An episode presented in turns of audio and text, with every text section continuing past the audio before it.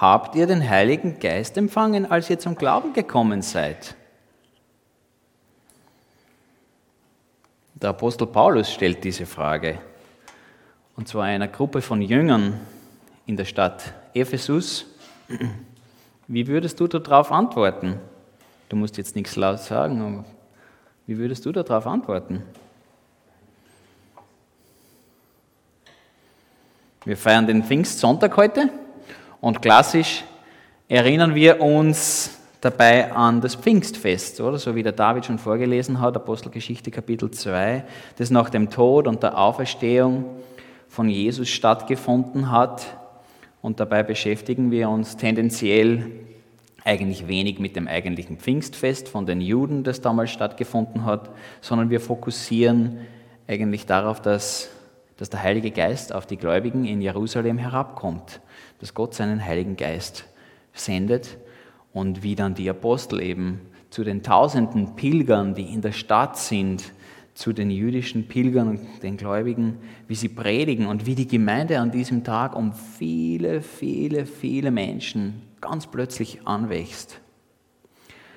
Und wir stellen fest, und ich halte es für richtig, dass das, was damals passiert ist, dass das ein einmaliges Ereignis war, dass es nicht wiederholbar ist in der Geschichte, dass es etwas Besonderes war. Das war was ganz was Besonderes, was damals passiert ist. Ähm, und vielleicht liege ich falsch, wenn ich das jetzt sage, vielleicht erlebst du das nicht so, vielleicht stimmst du dieser Aussage nicht zu, aber ich, ich glaube, dass wir in, in unserer Art von Kirchengemeinde, in der wir uns hier befinden, oder vielleicht sogar allgemeiner, ähm, kann ich wagen zu sagen, dass vielleicht in, in den meisten Nicht-Pfingstgemeinden wir auf den, äh, in Bezug auf den Heiligen Geist vielleicht ein Handicap haben.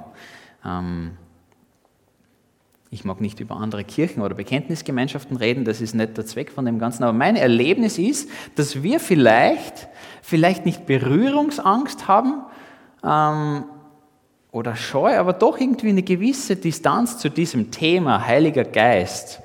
Ähm, schon alleine die Tatsache, dass ich den Heiligen Geist ein Thema nenne, ist doch bezeichnend irgendwie. Ähm, und vielleicht trifft den Nagel auf den Kopf der William McDonalds, das ist ein Bibelausleger, der hat einen Bibelkommentar geschrieben und er schreibt in seinem Kommentar, heute wissen wir, dass wir den Heiligen Geist bei der Bekehrung empfangen.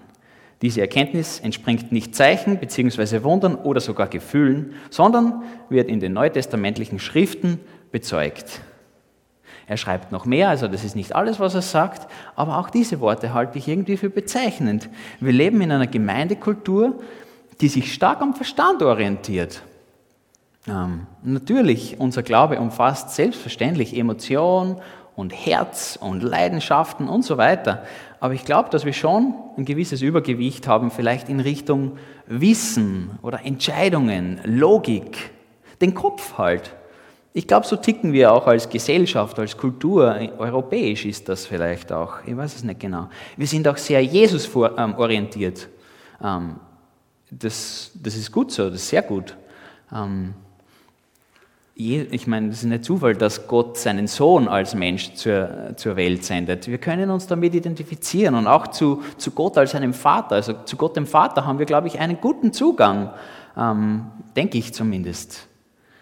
Aber was machen wir mit dem Heiligen Geist? Der lässt sich nicht angreifen. Ähm, er lässt sich kaum mit etwas wirklich vergleichen. Er lässt sich, glaube ich, mit Sicherheit nicht logisch erklären. Ähm, ich kann das nicht, zumindest bis jetzt. Ähm, ich glaube, und wie gesagt, vielleicht stimmst du mir nicht zu, ich glaube, wir tun uns schwer damit, mit dem Heiligen Geist. Und und darum halten wir ihn eben so fest, wie wir ihn halt festnageln können. Damals, zu Pfingsten, hat er so gehandelt. Und heute ist er etwas, worüber wir Informationen haben. Wir wissen, dass wir ihn bei der Bekehrung empfangen, so wie dieser Bibelausleger schreibt. Warum wissen wir das? Weil es in der Bibel steht.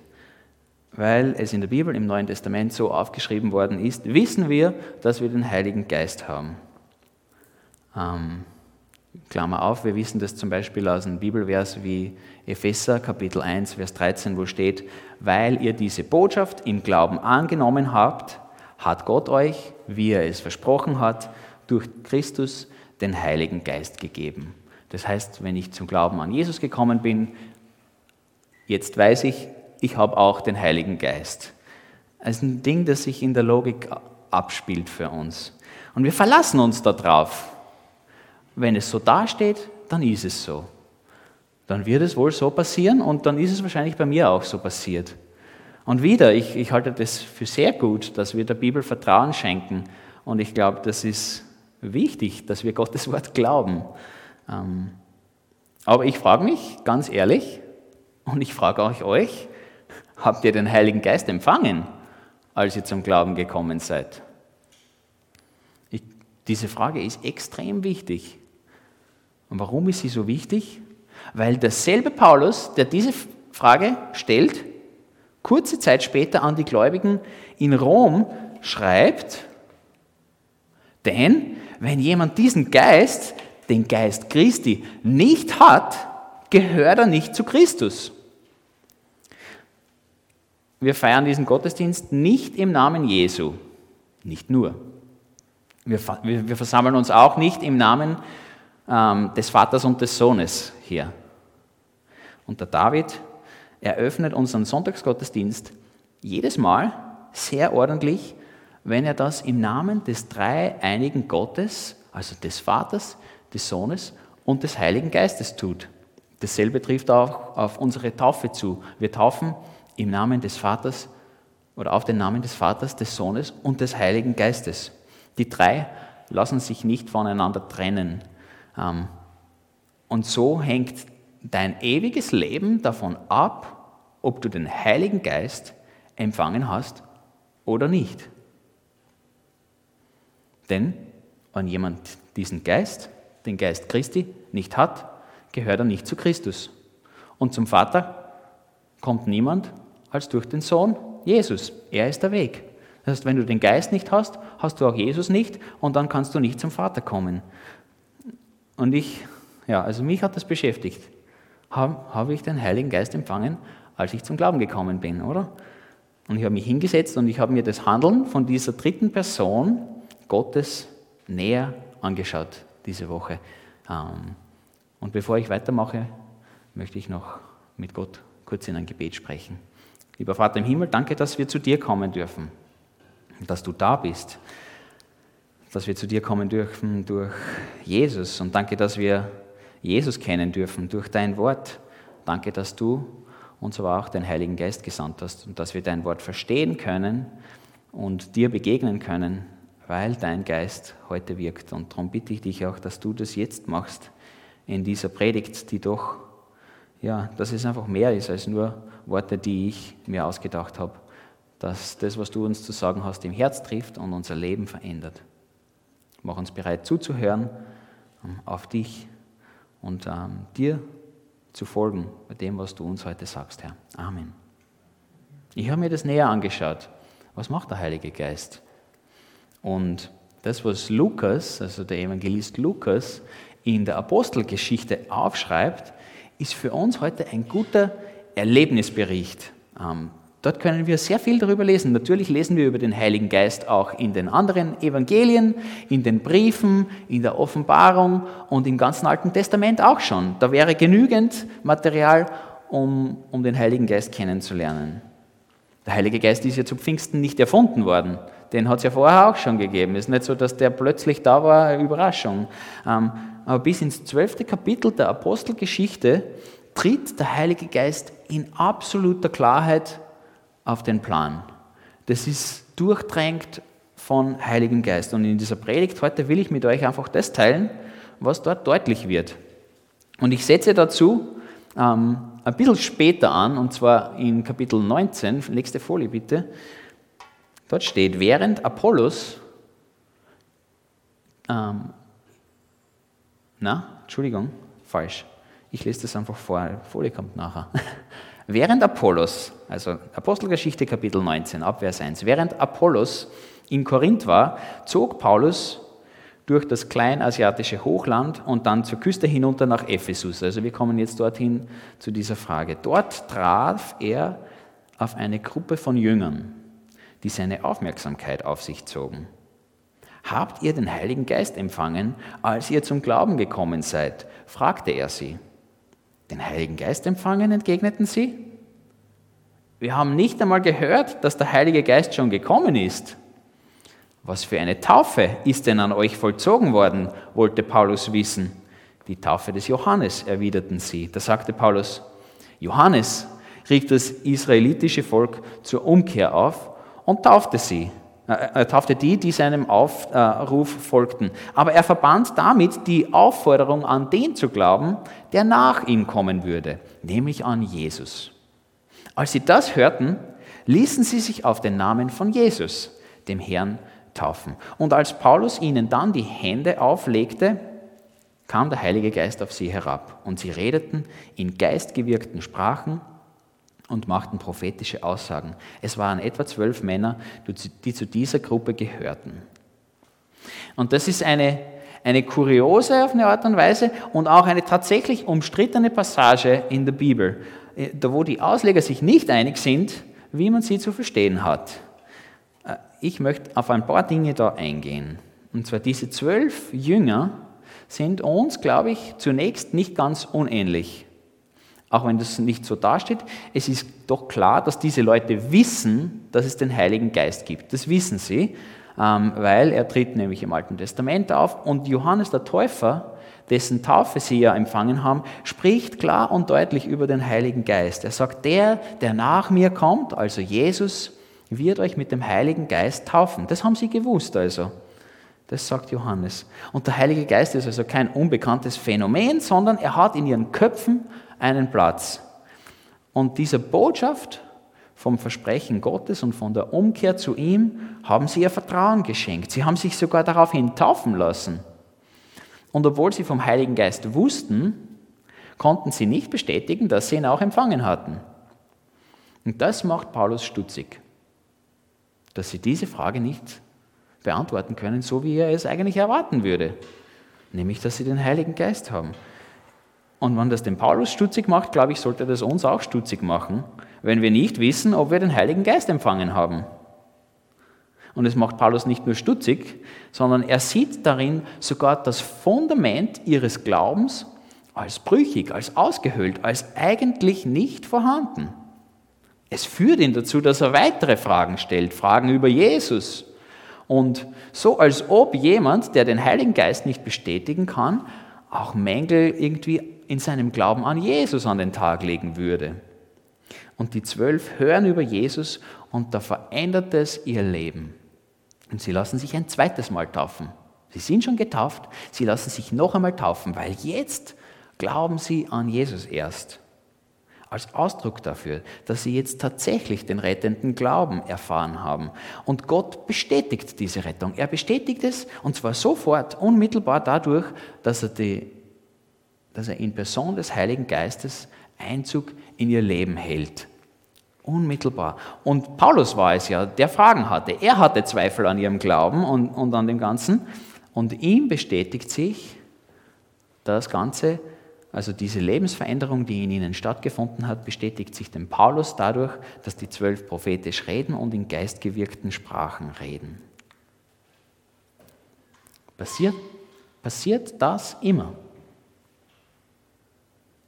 Handelt Gott im Heiligen Geist jedes Mal so?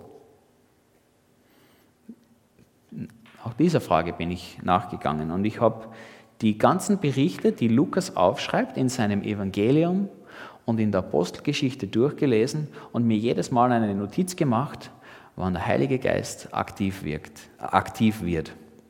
Und Lukas, Lukas ist nämlich, glaube ich, Spezialist, wenn es um den Heiligen Geist geht wenn man unter dieser Fragestellung nach dem Heiligen Geist das Lukasevangelium liest, dann merkt man, dass nicht erst in der Apostelgeschichte sein Augenmerk am Heiligen Geist liegt, sondern sein Evangelium von Jesus beginnt, bevor es überhaupt um Jesus geht, mit dem Heiligen Geist. Er redet davon, dass Johannes der Täufer von Heiligem Geist erfüllt sein wird. Und Johannes wird dann predigen später. Der Heilige Geist wird über Maria kommen. Und als die mit Jesus schwangere Maria der Elisabeth begegnet, wird diese vom Heiligen Geist erfüllt. Und Maria singt ein Lied zum Lob Gottes und Elisabeth preist Gott. Zacharias, der Vater von Johannes, wird auch vom Heiligen Geist erfüllt. Und er redet prophetisch. Jesus ist noch gar nicht mal geboren. Der Heilige Geist ist auf Simeon, der Gott preist. Und selbstverständlich auf Jesus. Und damit sind wir am Ende des zweiten Kapitels. Nicht der Apostelgeschichte, sondern des Lukas-Evangeliums angelangt erst. Und jetzt, genau. Johannes kündigt an, dass Jesus mit dem Heiligen Geist taufen wird.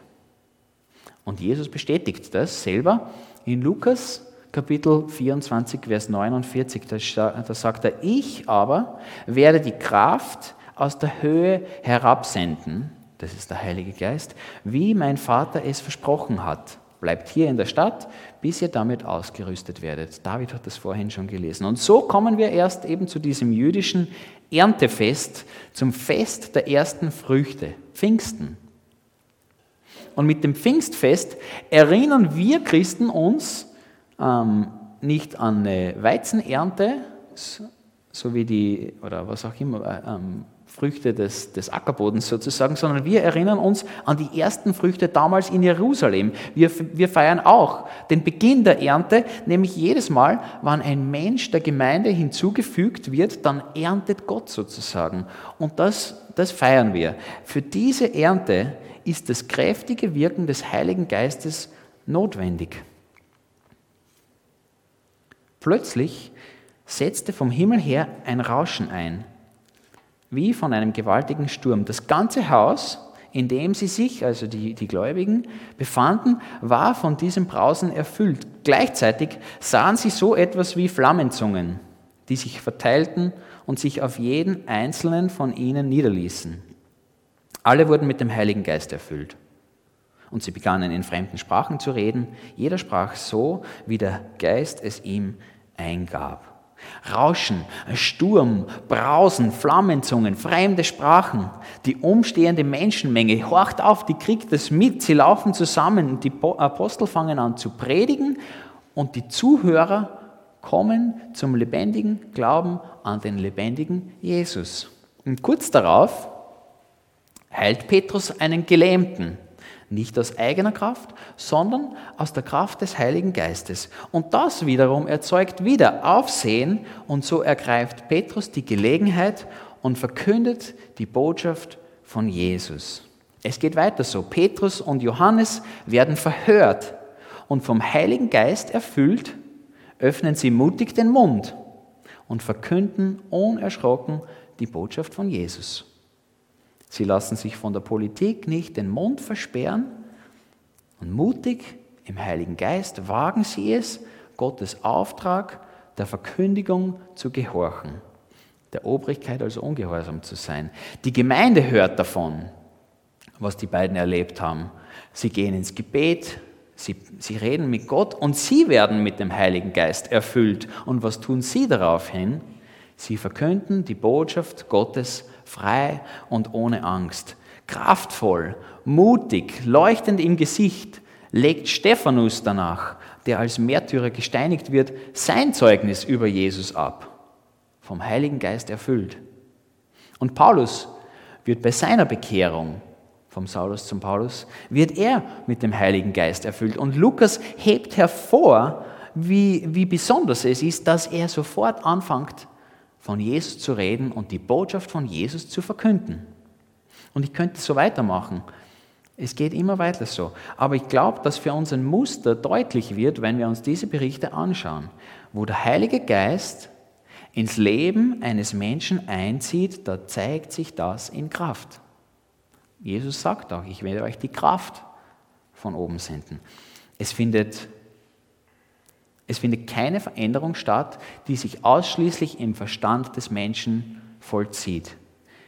Ich weiß, weil ich an Jesus glaube, jetzt wohnt der Heilige Geist in mir. Nirgends im Neuen Testament ist die Erfüllung mit dem Heiligen Geist eine unterbewusste Sache. Es ist nicht im Unterbewusstsein, die sich einfach in der Logik eines Menschen abspielt. Es ist kein Glaubenssatz, dem eine Person dann plötzlich einfach zustimmt, weil sie auf einem Blatt Papier steht. Der Heilige Geist macht sich erkennbar und erfahrbar, und zwar in Kraft. Das heißt, die Frage von Beginn oder von vorhin also, passiert das immer? Handelt Gott im Heiligen Geist jedes Mal so? Ja, also wenn ich die Berichte von Lukas lese, wird deutlich, dass jedes Mal, wann eine Person zum ersten Mal an Jesus glaubt, diese den Heiligen Geist in Kraft empfängt. Ja. Und diese Kraft äußert sich ganz unterschiedlich dann.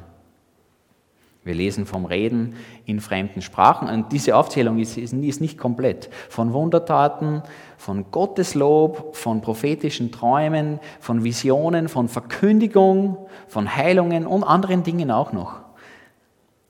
Die Äußerung der Kraft ist nicht jedes Mal gleich, aber jedes Mal äußert sich diese Kraft.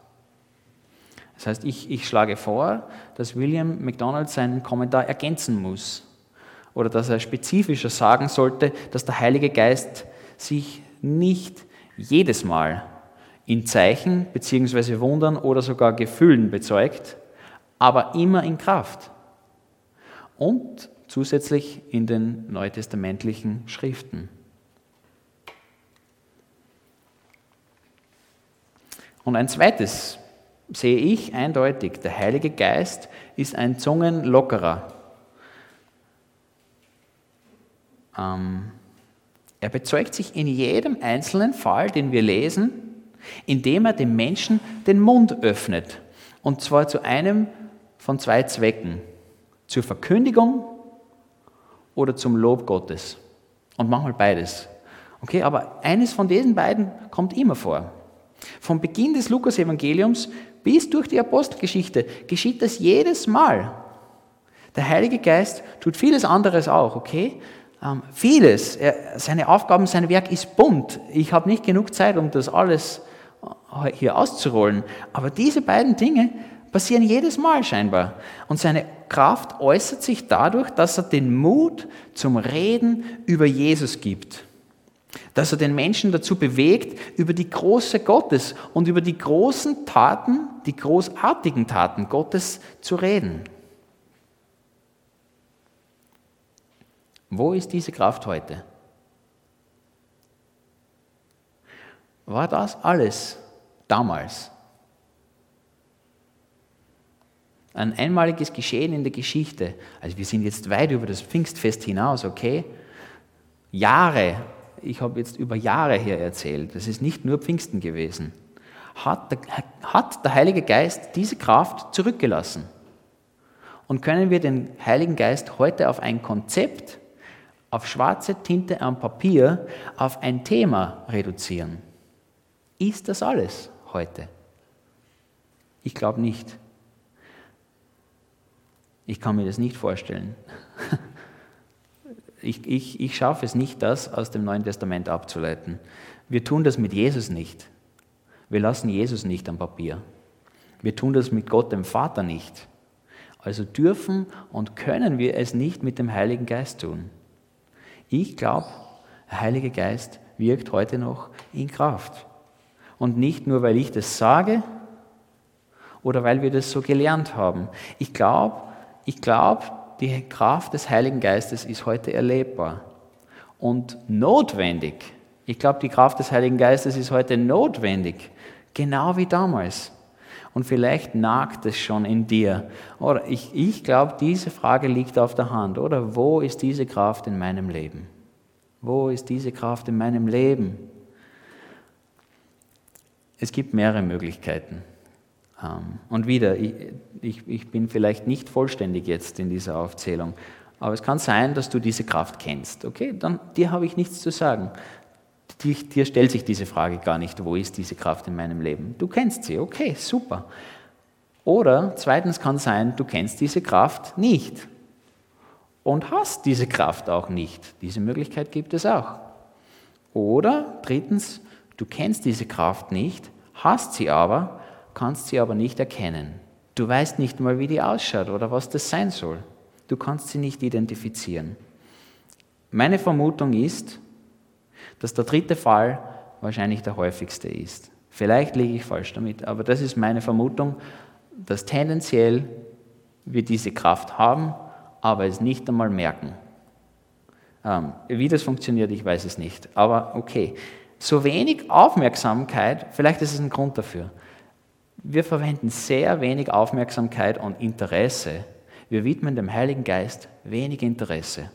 So wenig, dass wir ihn vielleicht auch gar nicht mal erkennen in unserem eigenen Leben. Wann er sich in unserem Leben bezeugt und sichtbar und erlebbar und erfahrbar macht. Und ich fordere uns auf, dass wir anfangen, genau hinzuschauen. Dass wir unsere Augen aufmachen dafür und suchen und feinfühlig dafür werden, wo der Heilige Geist in meinem, in deinem Leben tatsächlich aktiv ist. Vielleicht vertraust du den Berichten des Neuen Testaments. Ich glaube, dann sind wir dran, dass wir auch die Kraft des Heiligen Geistes erwarten und suchen. Und vielleicht hast du noch nie in fremden Sprachen geredet, jemanden geheilt oder ein Wunder getan oder geweissagt oder prophetisch geredet. Ähm, wir haben gesehen, dass das nicht jedes Mal passiert. Das ist, glaube ich, keine beunruhigende Sache, die uns zum Zweifeln bringen muss. Aber es kann sein, dass wir das bisher auch gar nicht mal für möglich gehalten haben, dass so etwas passieren könnte, dass Gottes Kraft aktiv dass der Heilige Geist tatsächlich in Kraft noch aktiv ist heute. Und ich glaube, zu diesem Schluss gibt uns die Bibel keinen Anlass. Ich glaube, die Bibel gibt uns keinen Anlass zu glauben, dass der Heilige Geist seine Kraft in der Vergangenheit liegen hat lassen. Das heißt, ich glaube, wir können unser Augenmerk auf die Art und Weise hinlenken, wie der Heilige Geist seine Kraft damals jedes Mal gezeigt hat. Ich glaube, daran können wir ihn vielleicht am einfachsten festmachen für uns, nämlich darin, dass ein Mensch anfängt, von den wunderbaren Dingen zu reden, die Gott getan hat. Wir erkennen die Kraft des Heiligen Geistes ganz sicher daran, dass wir Gott preisen lernen, ihn loben mit Liedern, mit unseren Worten, in dem, was wir sagen, dass wir ihn genießen, dass wir Freude an ihm haben, dass wir Gott lieben, dass wir seine Größe rühmen, dass wir seine Werke erkennen, als dass wir sie lobend anerkennen, dass wir anerkennen, dass er das war.